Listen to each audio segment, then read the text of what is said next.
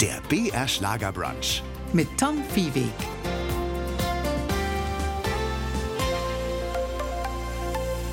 Herzlich willkommen zu einer neuen Ausgabe des BR Schlager Brunch. Heute versetzen wir uns mal sozusagen gedanklich in einen Strandkorb an der Nordseeküste. Für viele Menschen, die es nicht unbedingt in die Berge zieht, zum Entspannen, zum Urlaub machen, aber auch vielleicht zum Leben. Ein Sehnsuchtsort und wenn wir die Küste Schleswig-Holsteins noch erweitern um die küstennahen Inseln Nordfrieslands, dann vervielfachen sich diese Sehnsuchtsorte sogar noch. Eine Frau, die diese Sehnsucht lebt, sie sich regelmäßig erfüllt, aber auch seit bald 20 Jahren über sie schreibt, ist heute zu Gast im BR Schlager Brunch. Herzlich willkommen, Schriftstellerin und Bestsellerautorin Gabriela Engelmann. Ja, moin aus Hamburg. Äh, liebe Grüße nach München und ich freue mich sehr, dass ich hier sozusagen on air sein darf. Und wir Flachland-Tiroler lernen, es heißt eben Moin, einmal reicht, Moin, Moin. Das sagen auch viele, die so hamburgerisch imitieren, sagt man aber gar nicht. Das sagt man gar nicht, das ist sogar ganz peinlich. Aha. Würde ich also absolut davon abraten. Okay. Frau Engelmann, die Haupturlaubszeit der Sommer ist ja vorbei. Gibt es eine Zeit, vielleicht auch eine Jahreszeit, in der auch Sie als Autorin reif für die Insel sind? Also ich bin generell reif für die Insel, weil ich einfach die Inseln zu jeder Jahreszeit toll finde. Ganz persönlich mag ich aber den Frühsommer und den Spätherbst sehr, sehr gern. Mhm. Und das ist dann auch immer dieselbe Insel, für die Sie reif sind, oder betreiben Sie auch Inselhopping? Na, ich betreibe sehr gern Inselhopping, denn ich mag sowohl Sylt als auch Amrum als auch Föhr und könnte gar nicht sagen, welche ich schöner finde. Wie viele Inseln in der Nordsee haben Sie denn schon selbst besucht, Frau Engelmann? Drei. Also zu den Nordfriesischen gehört auch noch Pellworm. Das steht noch absolut auf meiner Reiseliste. Dazu gehören eigentlich noch die Halligen, wobei jeder Hallig-Bewohner sofort sagen würde, eine Hallig ist keine Insel. Darauf ein Köhm. Also drei. Und Köhm ist ein Schnaps, Ist so, ein- so ein Schnaps, genau. Was, was, ich überlege gerade, was ist in Bayern? So ein Küstennebel. Genau, der berühmte bayerische Küstennebel, das macht Sinn. Vom Chiemsee, so ja, irgendwie, vom genau. Fichtelsee. Ja, genau. Das heißt, Sie haben tatsächlich noch eine To-Do-Liste und in den langen Jahren, die Sie schon in Hamburg wohnen, haben Sie es tatsächlich noch nicht geschafft, alle Inseln zu besuchen. Nein, das ist wirklich ein ganz, ganz großes Problem, in Anführungsstrichen. Das ist eigentlich ein luxuriöses Problem, weil ich dadurch, dass ich so viel recherchiere oder auch Veranstaltungen auf den Inseln mache, bleibt natürlich ein kleineres Zeitfenster für die Geschichten, die nicht unmittelbar jetzt mit Romanen in Zusammenhang stehen. Das wäre also jetzt im Fall Pellworm tatsächlich der Fall. Die Halligen, die sind ja nicht ganz so leicht bereisbar und ich bin auch so ein bisschen so eine kleine Angsttante und möchte jetzt nicht unbedingt gerade bei meinem ersten Hallig-Erlebnis gleich Land unter haben und irgendwie festsitzen oder was weiß ich, was alles passieren kann. Aber das Schöne ist, wenn man ja noch Pläne und Träume und äh, ja, Aussichten hat.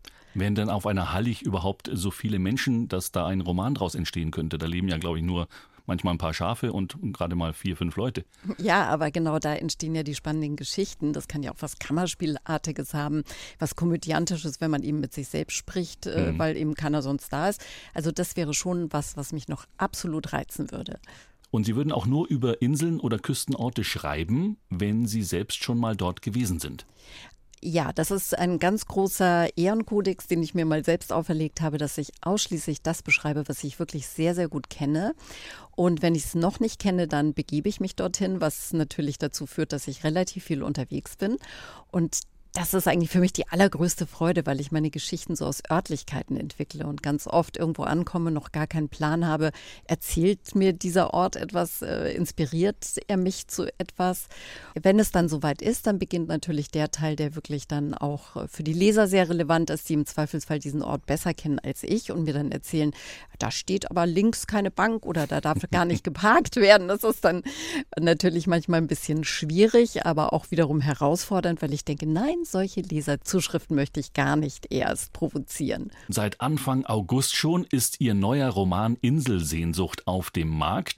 Man fragt sich natürlich, wie läuft so ein Buch nach den ersten Wochen? Bekommt man da als Schriftstellerin gleich mal Rückmeldungen, wie viele äh, Exemplare verkauft sind?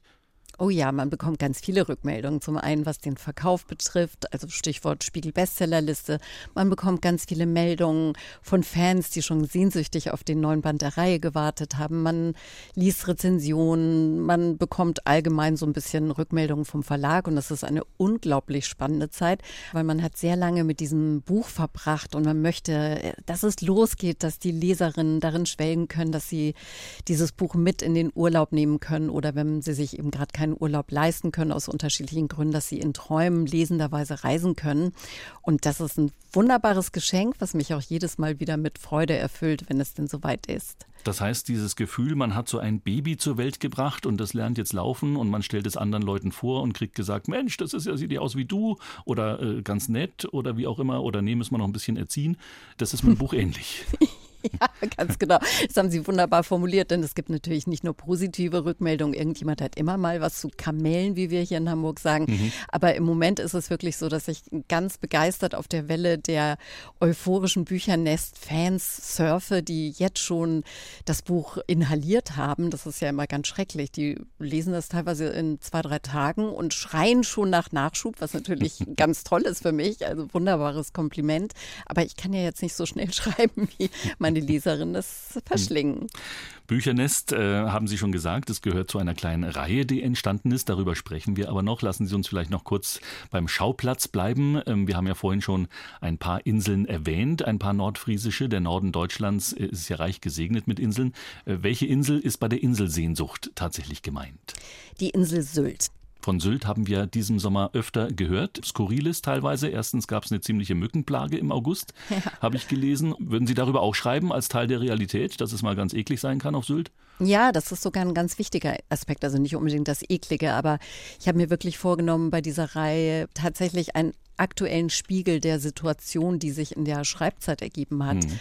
zu Papier zu bringen. Also da waren es zum Beispiel im letzten Jahr, waren statt der Mücken die Syltpunks da. Das ging ja auch absolut durch die Presse, wobei ich sagen kann, das waren ganz entzückende, reizende Menschen, mit denen habe ich natürlich auch gesprochen.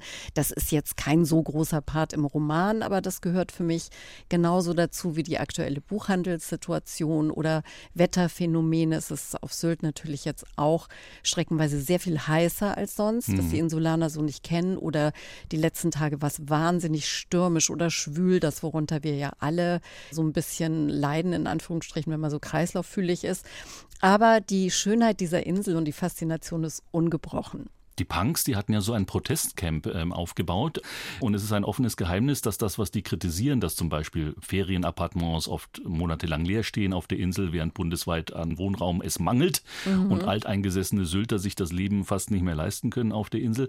Das ist zumindest die Kritik. Klingt jetzt nicht so nach heile Welt und Idylle und Wohlfühlatmosphäre.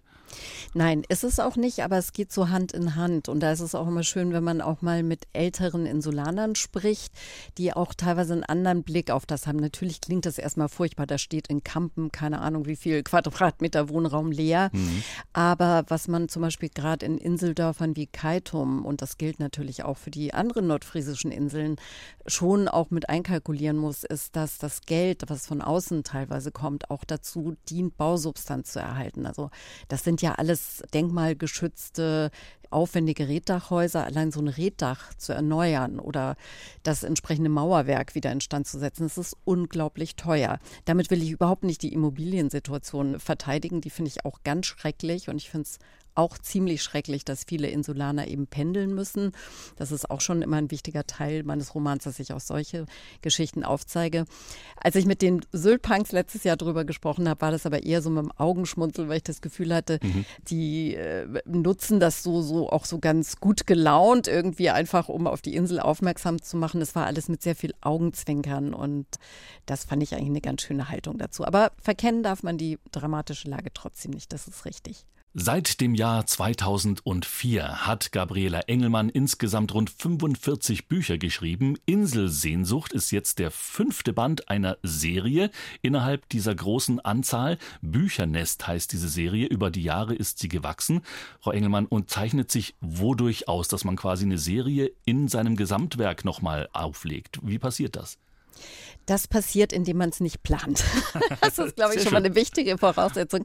Der erste Teil war der Inselzauber und da bin ich ganz naiv dran gegangen und habe einfach nur gedacht, ach, es gibt auf Sylt eigentlich keine Bücher, die nicht krimineller Natur sind oder einen historischen Hintergrund Morden haben. Morden im Norden ist ja Morden ganz im genau. Norden, ganz mhm. genau. Das war damals schon in und ich habe gedacht, ach, ich möchte eigentlich was für diejenigen schreiben, die sich wohlfühlen wollen, die ein bisschen mit dem Buch über die Insel reisen wollen und äh, vielleicht eine kleine Liebesgeschichte, aber vor allen Dingen etwas über Frauenfreundschaften lesen wollen und die vielleicht ein bisschen buchverliebt sind. Das mhm. war quasi der Grundstein. Und dann habe ich im Leben nicht damit gerechnet, dass das gleich so einen Hype auslöst, dass danach ganz viele andere Sylt-Wohlfühlbücher erschienen sind. Und dann kam im Laufe der Zeit mal der Inselsommer dazu, dann gab es die Strandkorbträume, es gab ein Winterband und jetzt bin ich stolze Verfasserin der Inselsehnsucht. Und es gibt eben Protagonistinnen, die man innerhalb einer solchen Serie kennenlernt und dann immer wieder trifft. Das ist wie so ein Heimkommen für Sie jetzt auch wieder, oder? Sie schauen jetzt mal nach, was ist aus den vier Freundinnen so geworden. Ja, das ist das sogenannte Wiedersehen. Das zitieren auch meine Leserinnen immer, aber das geht mir auch selbst so. Ich sage dann, es gibt vier Freundinnen, die im Mittelpunkt stehen. Das ist einmal Großtante Bea, eine sehr resolute, dickschädlige Friesin, so um die 70. Wir wollen ihr Alter natürlich nicht genau verraten. Mhm. Ihre beste Freundin Vero, die ist ein bisschen gutmütiger, die kocht sehr sehr, sehr gern. Und dann gibt es die jüngeren Figuren Nele und Lissy, die jetzt so aber auch mittlerweile so auf die 40 zugehen. Und die Lissy kennen die Leserinnen ja schon länger. Das genau, ist, äh, die Inselzauber 2007 ist die das erste Mal so aufgetaucht. Ja, genau. Und da war sie noch 28, war frisch getrennt und wurde von Hamburg aus zu ihrer Tante nach Sylt berufen, um dort als Vertretung einzuspringen, während die beiden Elder Ladies, nämlich Bia und Vero, auf einer langen Weltreise waren. Mhm. Und das war der Beginn von Lissys Lissys Liebe zu Sylt und der Beginn des späteren Buchcafés Büchernest, was ursprünglich aus einer Buchhandlung und einem Café bestand. Und Lissy hat wie durch Zufall ähm, ähm, dunkles Haar und hat eine markante Brille oder Nein, sieht so ein bisschen aus wie Gabriela Engelmann? Nein, sie ist Nein? blond und hat keine Brille hey. und äh, verträgt im Gegensatz zu mir ihre Kontaktlinsen und ist eigentlich wirklich so eine eher so eine Hanseatin. Ich mhm. komme dann ja doch aus Bayern und habe halt die dunklen Haare. Aber auch eine Buchhandlung spielt mit, von der Sie sich, sage ich mal, wünschen würden, dass es sie auch in der Realität gäbe. Ja, absolut. Also dieses Büchernetz, was eben im Band 1 noch Bücherkoje hieß, ist so meine Traumbuchhandlung. Einfach so ganz idyllisch am Kaitomer Watt gelegen. Alle sind freundlich zueinander, alle nehmen sich die Zeit, auch um sich Bücher empfehlen zu lassen. Es geht dort alles ein bisschen gemütlicher zu, was ich schön finde, so als Kontrapunkt zu den großen Filialketten, die man natürlich auch braucht, um auch die Städte zu versorgen. Aber es ist einfach eine kuschelige Wohlfühlbuchhandlung, zu der dann später ein Café kommt. Genau. Weil in den großen Ketten kriegt man zwar auch einen Espresso aus der ja. Maschine, aber so einen Friesenkaffee, den kriegt man quasi nur im Büchernest. Genau, oder eine tote Tante oder was es da auch immer so an kleinen Schweinereien gibt auf den nordfriesischen Inseln. Die tote Tante ist noch mit Sprühsahne. Nee, wir? Nee. Die tote Tante ist Kakao mit Rum. Wahrscheinlich Ach. kennen das einige dann auch unter Lumumba. Und wo Sie aber gerade die Sahnehaube ansprechen, das ist so ein Trick der Nordfriesen gewesen. Mhm. Wenn man den Alkohol nicht riechen sollte, dann hat man mal kurz einen Klacks Sahne drüber gesprüht oder auch sonst wie drauf befestigt. Und dann hat man angeblich, würde ich mal sagen, nicht gehört, dass sich da Hochprozentiges äh, dahinter verbirgt oder darin. Also so ein Buch, Kaffee mit toter Tante, das wäre eine berufliche Alternative für Sie noch für die nächsten Jahre, wenn es mal nicht so läuft mit dem Schreiben. Absolut, genau. Und ich würde die ganze Zeit nur tote Tante trinken. Wir haben vorhin schon über die vier Protagonistinnen Ihres neuen Buches Inselsehnsucht gesprochen. Vier Freundinnen, nicht ganz so jung. Wo sind die Männer abhanden gekommen? Ach, die Männer, die Frage, die höre ich häufiger. Doch die Männer gibt es dazu natürlich auch. Sie spielen allerdings eine etwas untergeordnete Rolle, nicht weil ich Männer nicht mag, sondern weil mein Fokus wirklich in dieser Buchreihe auf den Frauen und auf dieser Frauenfreundschaft liegt, die ja sehr unverbrüchlich mhm. ist. Nicht mal auf Liebesbeziehungen, das, wenn ich das mal einhaken darf. Es geht um Freundschaft unter Frauen tatsächlich. Ja, aber natürlich bringt jede dieser Figuren ihre eigenen Liebesgeschichten mit. Mhm. Das geht von der Liebe im Alter der Tante Bea, deren Mann verstorben gekommen ist, die sich ganz, ganz und kratzbürstig irgendwann auf Adalbert einlässt. Dann haben wir Vero, die ganz lange schon mit ihrem Mann verheiratet ist und gerade im neuen Band sich ein bisschen nicht äh, sehr doll beachtet fühlt. Die Nele, die ist so um die 38 und die steht gerade vor der Hochzeit und ist aber eigentlich so ein flatterhafter, bindungsunfähiger Schmetterling und kommt jetzt sehr ins Grübeln, ob sie wirklich zu ihrem tollen Sven Ja sagen soll. Und Lissy ist frisch gebackene Mutter, die ist sehr, sehr glücklich mit ihrem Leon verheiratet. Da gibt es ja in der Regel nicht so viel zu erzählen mhm. und hat jetzt eher mit der Mutterrolle, was heißt zu kämpfen, aber sie ist gerade frisch gebackene Mutter eines Frühchens und da geht es, glaube ich, um was anderes als unter, um romantische Nächte unterm Sternzelt. Aber um eine Prise Romantik und Sternzelt und Partys am Strand reinzubringen, gibt es die neue Figur Rike. Das ist die Jungbuchhändlerin, die mhm. ehemalige Azubine aus dem Büchernest und die sorgt jetzt für jede Menge frischen Wind und Aufregung. Und die äh, Beziehung zwischen den Vieren war bisher eine gefestigte Freundschaft und jetzt im neuen Buch Inselsehnsucht, da bekommt dieses innere Gefüge ein wenig Risse oder wird zumindest ein bisschen erschüttert. Was hat Sie daran gereizt? Mich hat natürlich daran gereizt, es ist ja langweilig, wenn man immer sagt, oh, die sind so beste Freunde und alles so kuschelig gut. Also grundsätzlich muss man sagen, dass Vero und Bea, so sehr sie sich lieben, die beiden Elder Ladies, sich immer irgendwie zoffen und zanken. Mhm. Sind beide meistens zu stolz, um zuzugeben, wenn es ihnen irgendwie nicht so gut geht und agieren das dann anders aus. Das kennt die Leserin schon, das vermutet sie auch und das will sie auch. Was aber ganz neu ist, dass sich über Kreuz jetzt die, Figuren miteinander verkrachen, weil jede gerade in dieser Lebenssituation Situation, in der sie steckt, vor ganz andere Herausforderungen gestellt wird, als sich jetzt mit dem nicht so optimal laufenden Büchernest zu beschäftigen. Und da gibt es jede Menge Missverständnisse und mich hat es einfach mal gereizt zu hinterfragen, was passiert denn, wenn diese langjährige, unverbrüchliche Freundschaft plötzlich wirklich über Wochen hinweg eine, ein Stillschweigen mhm. erfährt. Jetzt sind Sie als Autorin natürlich die oberste Instanz für das Verhalten und auch für die Zeichnung dieser Charaktere. Sie bestimmen da am Anfang so eine Art, ja, wie soll ich sagen, so eine Art DNA für jede Figur?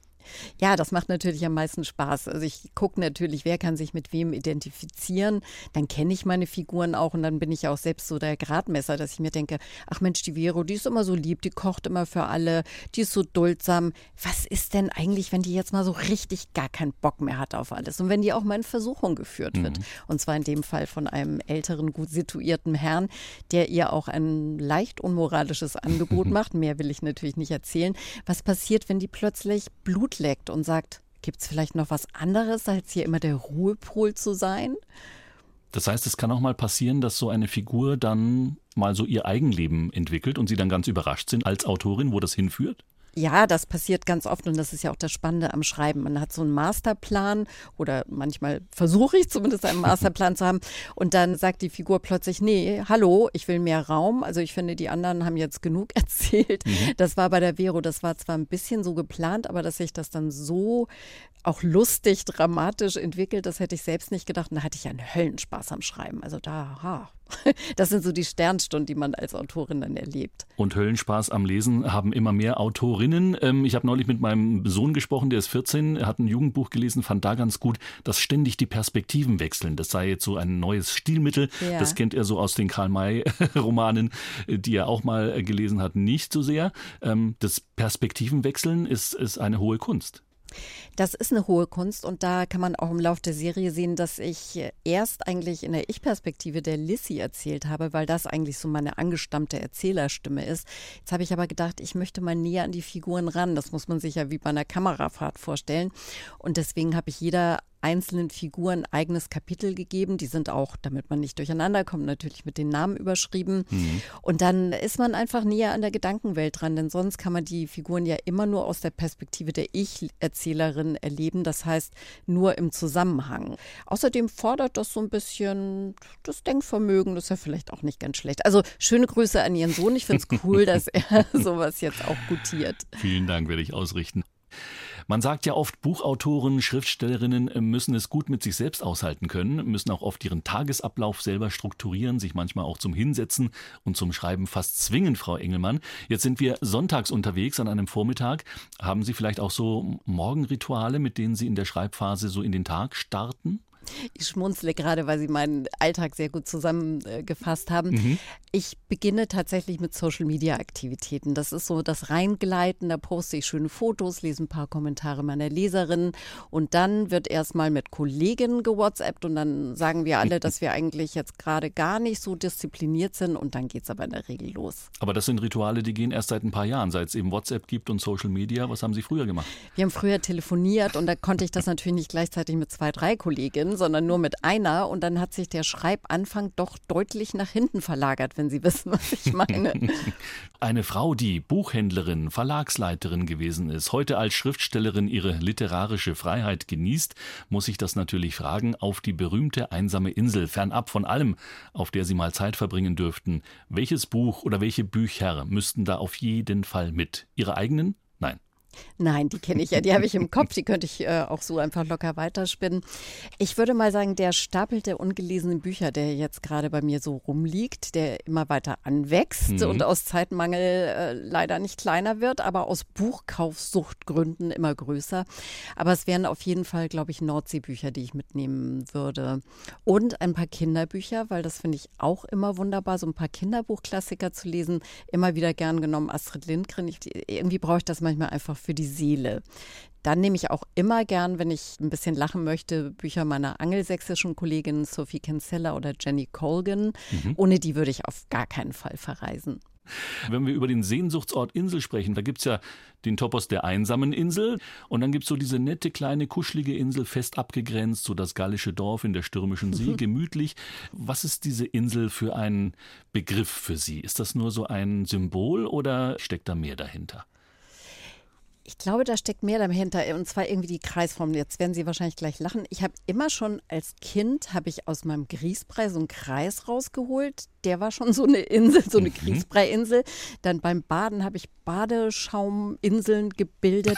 Ich fand das immer schon unglaublich faszinierend, dass da etwas für mich natürlich so im Wasser schwimmt, was ich mir als Kind so nicht erklären konnte. Wie hält das im Wasser? Aha. Dass äh, Wasser darauf anlandet, dann wieder abfließt, dass man da auf verschiedenste Art und Weise hinkommt kommen kann. Ist natürlich zwischen der Fähre, dem Flugzeug, was ich jetzt gerade nicht so empfehlen würde, und mhm einem Damm wie dem Hindenburgdamm oder eben der Fähre nach Föhr oder Amrum, finde ich irgendwie so tolle Slow-Motion-Anreisewege. Und diese, diese Vorstellung, irgendwie gleichzeitig abgekoppelt zu sein vom Rest der Welt, aber irgendwie doch mit ihr verbunden, die hat mich begleitet, also bis zu meiner großen Liebe zur Insel Mallorca, wo ich als Kind ganz viel dank meiner Großeltern Urlaub gemacht habe. Ich bin eine Inseltante. Ja. Und genauso ist es ja auch ein bisschen, wenn man die Insel als Topos betrachtet. Die besten Ideen kommen einem im Wasser, habe ich gelesen. Also bei Ihnen aber nicht in das Nordseewasser, sondern tatsächlich, Sie liegen in der Badewanne und da sind wir wieder beim Badeschaum. Ja, da sind wir beim Badeschaum und ich weiß wirklich nicht, was das ist. Bei jeder Schreibblockade befinde ich mich in der Badewanne und es ist nicht so, dass ich dann da liege und jetzt, oh, jetzt muss die Lösung her, sondern sie, sie, sie, sie fließt einfach vor sich hin. Oder ich sitze am Elbstrand und starre einfach äh, so vor mich hin, dann kommt ein Containerschiff in mein Blickfeld, mhm. dann sehe ich diese Verdrängung und dann kommen plötzlich Wellen auf den Strand gespült und irgendwie löst das so etwas in mir aus. Aber ich glaube, das hängt auch damit zusammen, dass der Mensch doch zu sehr viel Prozent aus Wasser besteht und irgendwie, gut, dass ich jetzt Wassermann bin vom Sternzeichen ist irrelevant, weil das ist Nicht ja ein wahr? Luftelement. Aha. Es ist ein Luftelement, also ich wollte jetzt nur einen kleinen Joke machen, aber es ist wirklich dieses Wasser löst bei mir ganz, mhm. ganz viel aus und ich mhm. glaube auch bei vielen, in dem Fall Hörerinnen und Hörern, sonst wäre ja auch die Frequenz am Meer der Touristen oder der Tagesgäste nicht so unglaublich hoch. Mhm.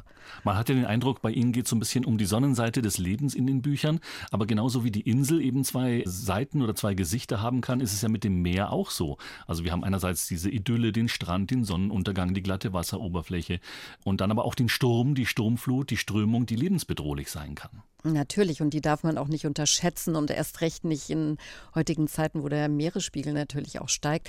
Das sind dann in der Regel die Momente, die ich dann für dramatische Passagen nutze für meine Romane, die ich aber auch selbst immer wieder sehr fasziniert, teilweise auch ängstlich betrachte. Ich finde es schon immer verrückt, wenn man erst denkt, ach, ist ja alles blau, wunderbar, die Möwen fliegen und dann kommt plötzlich so eine dunkle Wand und man sieht an der Wasserbewegung, da ist jetzt richtig etwas Tosendes am Start, wo man nicht genau weiß, was sich daraus entwickelt. Mhm. Das kann auch beängstigen, aber ich finde auch gerade, deswegen bin ich auch so ein Nordsee-Fan, eben Ebbe und Flut und dieses Wechselspiel der Gezeiten, das ist was unglaublich Archaisches und Faszinierendes und macht einem auch immer wieder klar, oder mir zumindest, dass eben nach Regen auch Sonne kommt oder eben nach Ebbe auch wieder Flut. Das kann man ja auch sehr metaphorisch sehen, so mhm. wie ich mhm. das Leben auch wahrnehme. Sie sind ein großer Fan dieses Nationalparks Wattenmeer.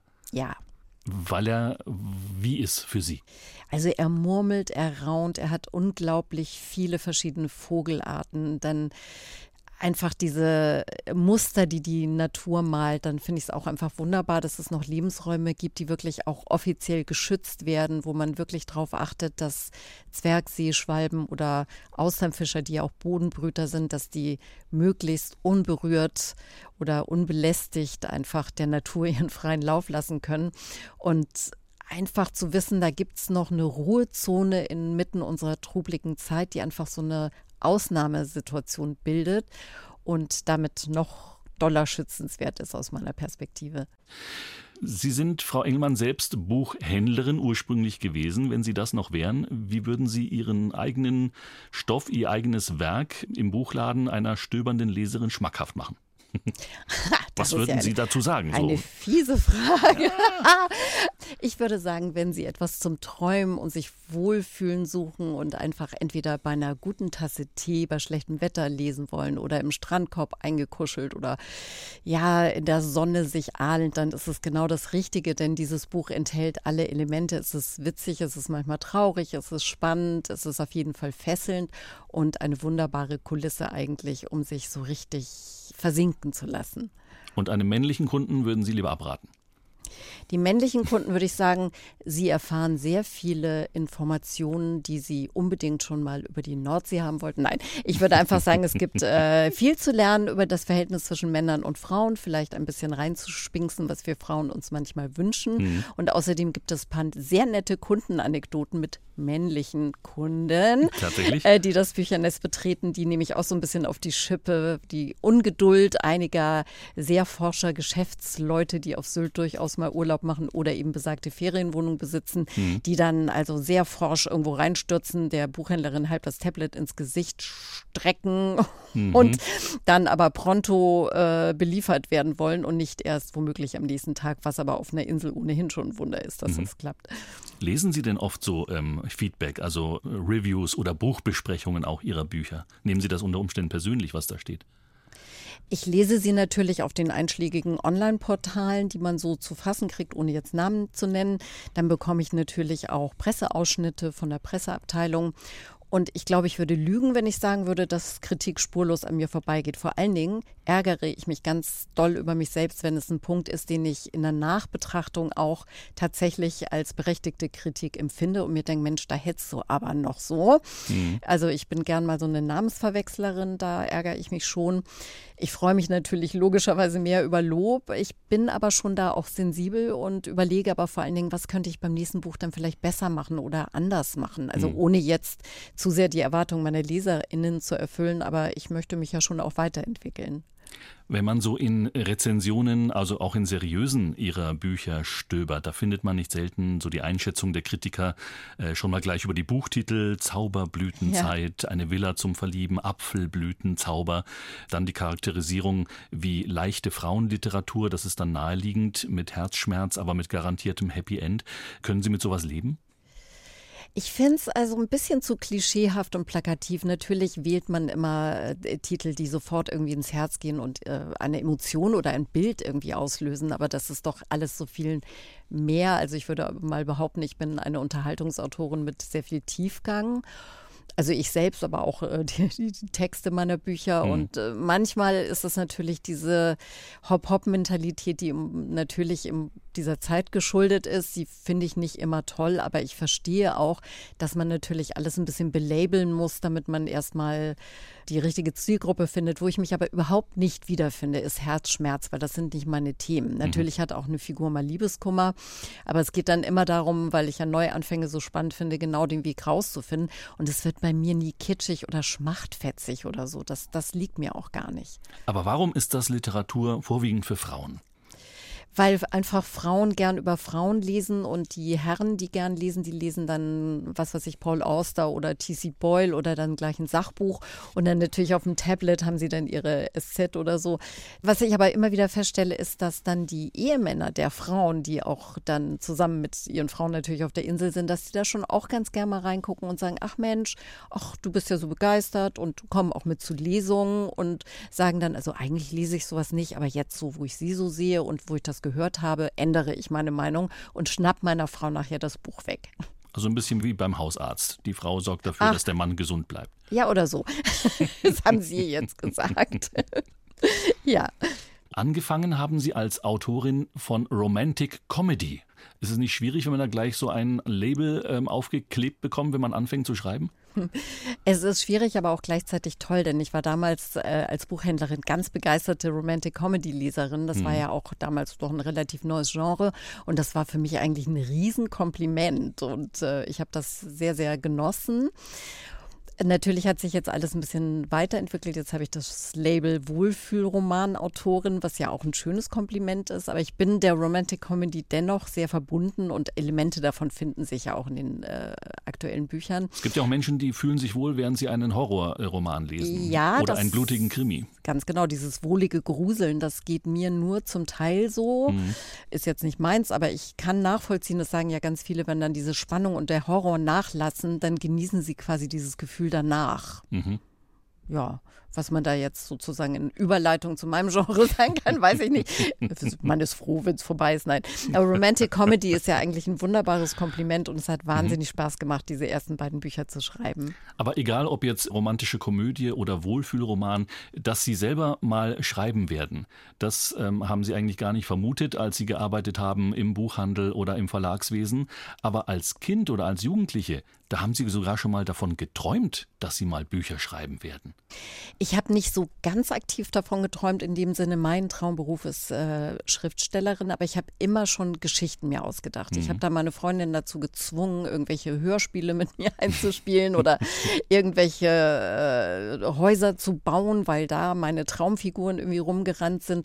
Und mir war das selbst gar nicht so klar, dass ich immer schon von klein auf eine Geschichtenerzählerin war. Also ich habe schon immer sehr, sehr gern gelesen, sobald ich irgendwie das erste Mal ein Buch in der Hand hatte, aber was daraus wirklich mal ein Beruf werden würde, das hätte ich mir nie nie erträumt, aber es war auch nie ein Traum.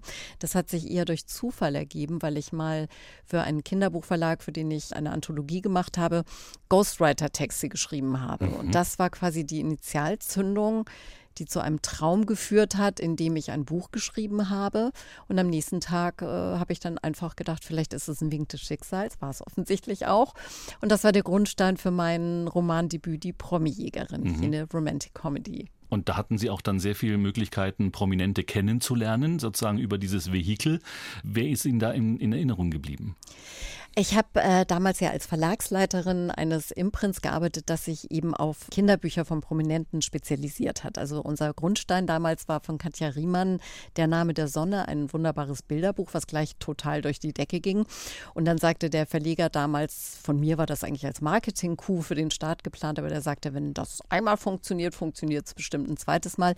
Und so wurde ich wieder äh, wissens- und willens zur Promi-Jägerin. Und mhm. da sind mir ganz wunderbare Menschen wie Norbert Blüm oder eher äh, Exaltierte wie Nena oder die wunderbare Gabi Hauptmann, die auch heute noch hm. eine ganz tolle Kollegin ist. Sie hat damals mit ihrer Schwester Rocky der Racker ein Bilderbuch gemacht. Dann, ach, also wir, ich habe in diesen fünf Jahren, in denen ich das gemacht habe, wunderbare, aber auch schwierige Kontakte gehabt. Nicht jeder hat dann wirklich zum Stift gegriffen, aber ich habe auch mal mit Burkhard Ries zu tun gehabt. Der ist quasi, steht Pate für den Antagonisten Miguel Vargas aus der Promi-Jägerin. Mhm. Das war ein sehr, sehr denkwürdiges denkwürdiger Abend.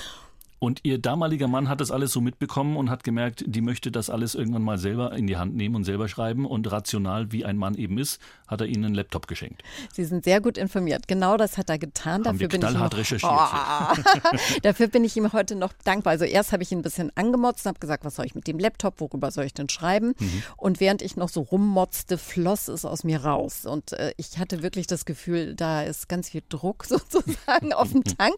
Aber ich hatte auch einfach unbändige Lust zu fabulieren und, und zu sehen, dass da wirklich etwas entsteht, was vielleicht mal ein Buch werden würde. Mhm. Und dann, etwas später, das erste Mal auf der Spiegel-Bestsellerliste seinen Namen zu lesen. Wie fühlt sich das an? Das war ganz, ganz unfassbar. Das war 2015 mit dem Apfelblütenzauber. Und ich weiß noch, dass ich dachte, äh, wie jetzt ich, so Fragezeichen, wie so im Comic, drei Fragezeichen über meinem Haupt.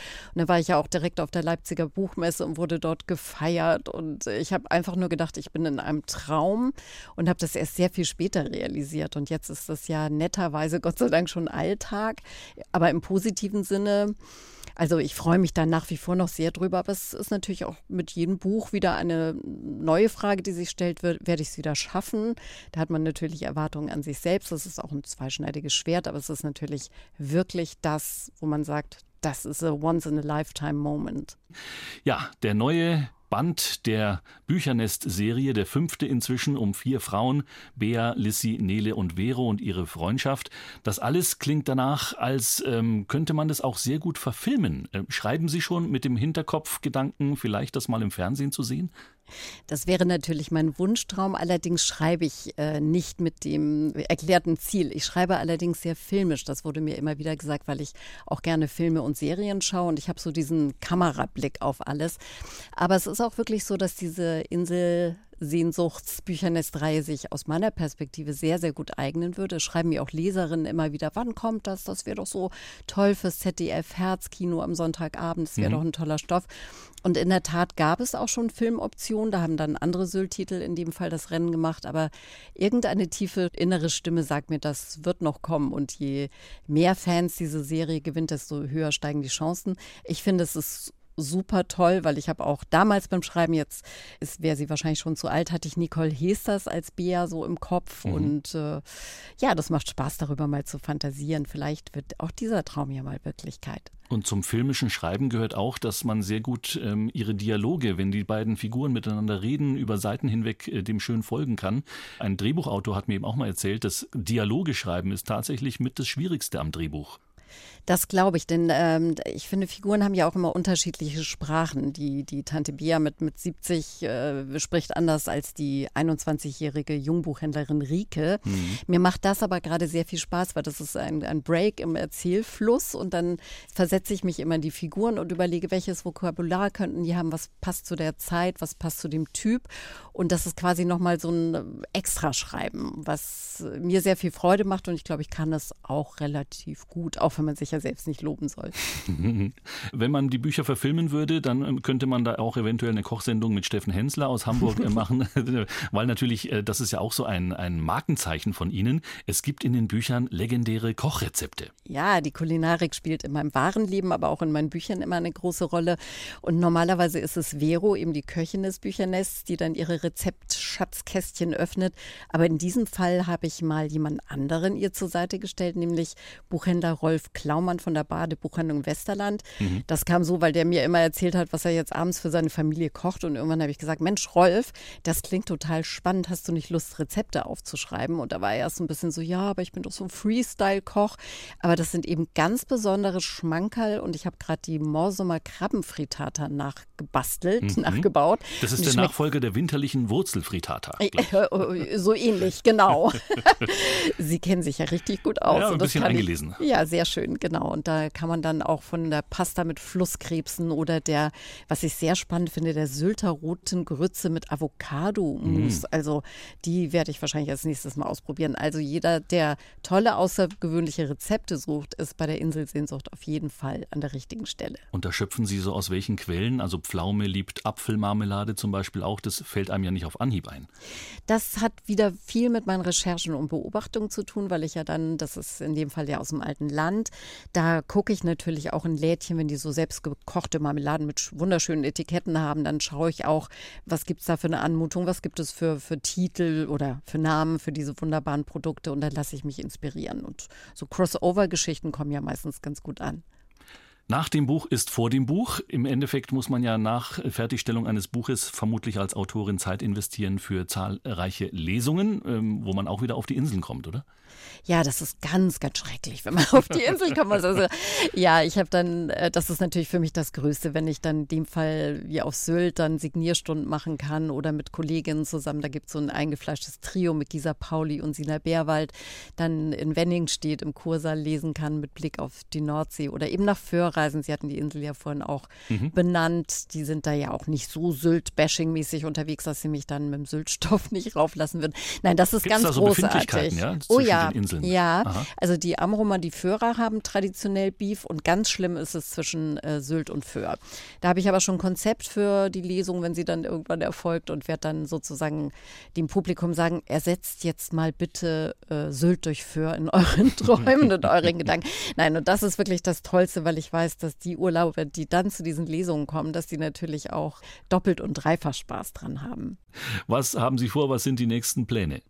Ja, da wir schon so im Herbst sind, ist ja Weihnachten sozusagen kurz vor der Tür und da bin ich auch gerade damit beschäftigt, weil ich den vierten Band der Lüttebü-Reihe schreibe, bei der die Stadt Friedrichstadt Pate steht und äh, ich versuche jetzt sozusagen mich schon durch Essen von Spekulatius und Trinken von Tee in weihnachtliche Stimmung zu versetzen. Dann können wir noch ein bisschen Lebkuchen beisteuern aus Franken hier bei uns. Äh, wenn Sie an der sprichwörtlichen Nordseeküste dann alles beschrieben haben, im wahrsten Sinne des Wortes, was kommt dann? Wenden Sie sich dann eher der Ostsee zu oder der dänischen Küste oder doch Helgoland? ich bleibe tatsächlich an der Nordsee und werde auch wieder Sylt beschreiben, allerdings nicht im Zusammenhang der Büchernest-Serie, sondern da habe ich ein ganz großes, aufwendiges Projekt vor mir, wovon ich aber noch gar nichts verraten darf und auch noch nicht will. Dann sind wir gespannt. Vielen Dank fürs hier gewesen sein, Gabriela Engelmann. Ich bedanke mich sehr für das tolle Gespräch und die tollen Fragen. BR Schlager. Der BR Schlager Brunch. Jeden Sonntag von 10 bis 12 Uhr auf BR Schlager.